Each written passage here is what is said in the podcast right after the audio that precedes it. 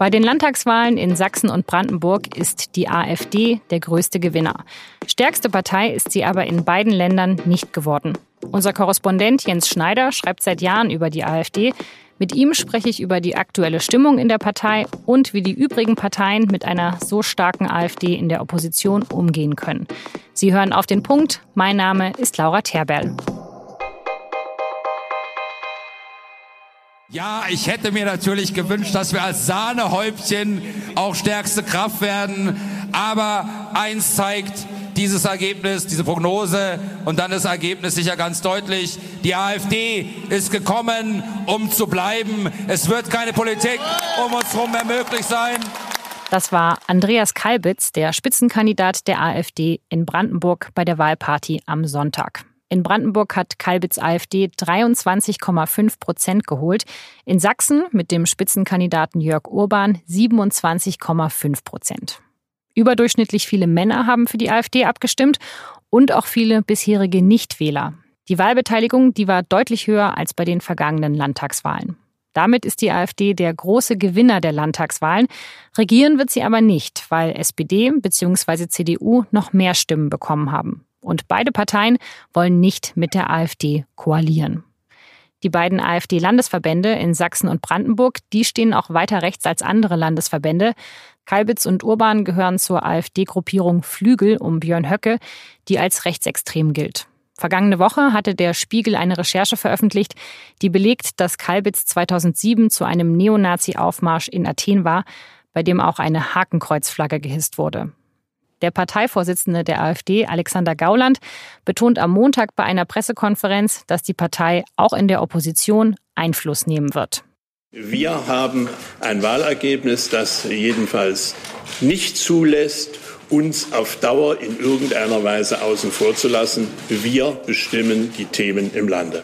Ich spreche jetzt mit Jens Schneider, unserem Korrespondenten in Berlin. Jens, die AfD, die gibt sich nach dieser Wahl natürlich sehr selbstbewusst und man hat ja irgendwie auch den Eindruck, dass dieser Partei ein Erfolg nach dem nächsten gelingt. Ähm, wie siehst du das? Ich würde das differenzierter sehen. Es ist mein Eindruck, dass die AfD im Grunde gar nicht ähm, so einen großen, überraschenden Erfolg erzielt hat. Es ist in Sachsen und Brandenburg das eingetreten, womit ähm, die Beobachter und auch die Partei selbst im Übrigen lange gerechnet haben. Man wusste, dass sie im Osten sehr stark sind. Sie waren bei der Bundestagswahl 2017 sehr stark. Aber zugleich ist es so, dass sie im westdeutschen Ländern eher stagnieren, in einigen Umfragen im Norden, in Norddeutschland sogar schon wieder zurückgehen. Sie sind in zwei Ländern im Osten jetzt zweitstärkste Kraft. Es ist aber nichts Neues und weniger als das, was sie zum Teil selbst erwartet hat. Also du glaubst, dass es jetzt so eine Art, dass jetzt so eine Art Stagnation eintreten könnte, aber es wäre ja auch eine Stagnation auf einem sehr hohen Level. Also sind ja schon wirklich fast stärkste Kraft geworden in diesen beiden Ländern. Stagnation auf hohem Level finde ich auch tatsächlich ein, ähm, ein Begriff, der das Ganze dann so ein bisschen verharmlost und, und auch die Stärke dieser Partei kleinredet, auch dem Respekt vor, vor den, diesen Stimmen der Wähler ein bisschen versagt. Das will ich nicht sagen. Sie sind sehr stark, aber ähm, sie haben einfach eine innere politische Situation innerhalb dieser Partei, die für sie äh, sehr problematisch ist und eine weitere Entwicklung hin zu mehr Stärke schwer machen wird, vielleicht sogar unmöglich machen wird. Das sind die Konflikte, die diese Partei intern hat.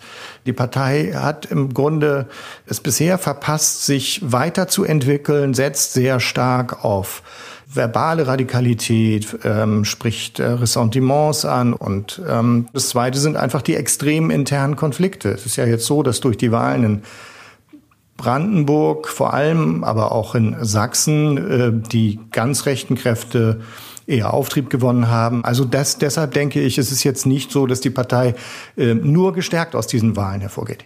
Sie beanspruchen ja auch für sich, dass jetzt die bürgerliche neue Partei im Osten sind. Also das Wort bürgerlich ist da ja mehrmals gefallen, wurde dann auch kritisiert nach Interviews. Äh, wie siehst du das? Naja, für Alexander Gauland, den Parteichef, der das besonders hervorkehrt, ist es sicher so, dass er sich als bürgerliche Persönlichkeit begreift, dass er auch ähm, so ein Leben immer geführt hat. Aber von der Frage, was inhaltlich vom Stil her, vom Auftreten eine bürgerliche Partei ausmacht, ist das ganz anders zu beantworten. Im Bundestag selbst äh, gibt es äh, bürgerliche Kräfte innerhalb der AfD, das ist unbestreitbar. Nur die sind äh, auch in ihrer sachlichen Arbeit sehr stark im Hintergrund werden, verdrängt von denen, die mit ähm, rüden, derben, Ressentiments schürenden Auftreten in den Vordergrund kommen.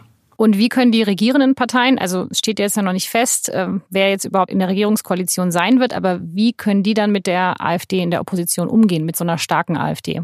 Die eigentliche äh, Aufgabe ist, gutes Regieren. Es, gibt ja offenbar, das belegen die Analysen, ähm, das Problem, dass gerade in diesen ostdeutschen Bundesländern, um die es jetzt ging und auch in den anderen, viele Wähler aus Gebieten, in denen die Entwicklung äh, hinterherhinkt, die zu den entlegenen Gebieten zählen, äh, wo man sich vernachlässigt fühlt, wo die Infrastruktur nicht entwickelt ist, dass viele dieser Wähler äh, besonders stark die AfD gewählt haben. Und ich höre aus beiden Regierungen, in Potsdam wie in Dresden, höre ich das klare Signal, wir haben das verstanden, wir müssen da etwas machen. Letztendlich muss man dafür sorgen, dass in diesen Gebieten mehr getan wird und dass der Staat dort wieder mehr Präsenz zeigt, dass der Bus halt dann wieder fährt. Ich glaube, das ist letztendlich die zentrale Antwort.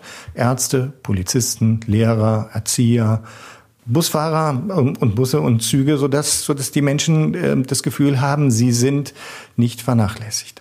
Du warst ja am Sonntag auch auf der Wahlparty in Werder an der Havel. Du hast jetzt vorher angesprochen, wie viel Probleme es auch innerhalb der Partei gibt, wie viel Kämpfe. Wie war denn jetzt da bei der Wahlparty die Stimmung?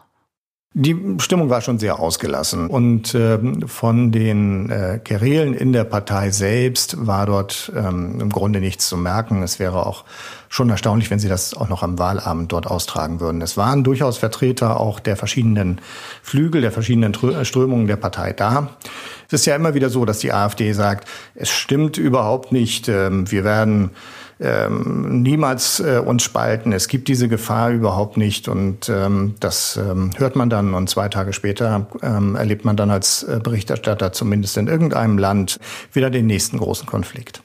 Was glaubst du denn, wie es jetzt weitergeht? Am 27. Oktober ist ja auch die Landtagswahl in Thüringen. Wird es gelingen, dass man bis dahin diese Geschlossenheit demonstrieren wird oder wird bis dahin der nächste Kampf ausbrechen? Vor Wahlkämpfen wird man den internen Flügelstreit erst einmal im, unter Kontrolle halten. Ähm, der Björn Höcke ist ja selbst Spitzenkandidat der AfD in Thüringen und der hat natürlich überhaupt kein Interesse daran, dass ähm, durch Konflikte ähm, sein Wahlergebnis irgendwie beeinträchtigt wird. Vielen Dank an Jens Schneider in Berlin. Die AfD ist natürlich nicht das einzige Thema dieser Landtagswahl. Alle weiteren Aspekte finden Sie auf sz.de und in der SZ-Ausgabe von Dienstag, inklusive einer weiteren großen Wahlanalyse. Und jetzt noch weitere Nachrichten. In den USA werden große Teile der Südostküste evakuiert. Grund dafür ist der gefährliche Wirbelsturm Dorian, ein Hurrikan der Stärke 5. Besonders betroffen sind die Bundesstaaten South Carolina, Georgia und Florida. Auf der Karibikinsel Bahamas hat der Sturm schon am Sonntag große Schäden angerichtet. Im Berliner Zoo sind zum ersten Mal in Deutschland Panda-Babys zur Welt gekommen. In zwei bis drei Monaten können Besucher sie dann sehen. Erstmal werden die Jungtiere aber genau beobachtet, damit sie auch sicher überleben. Dabei helfen Experten aus China. Der Berliner Zoo zahlt pro Jahr rund eine Million US-Dollar für die zwei Pandas an China. Deshalb gehören dem Land auch die beiden Babys. Ob sie also im Zoo bleiben, ist noch offen.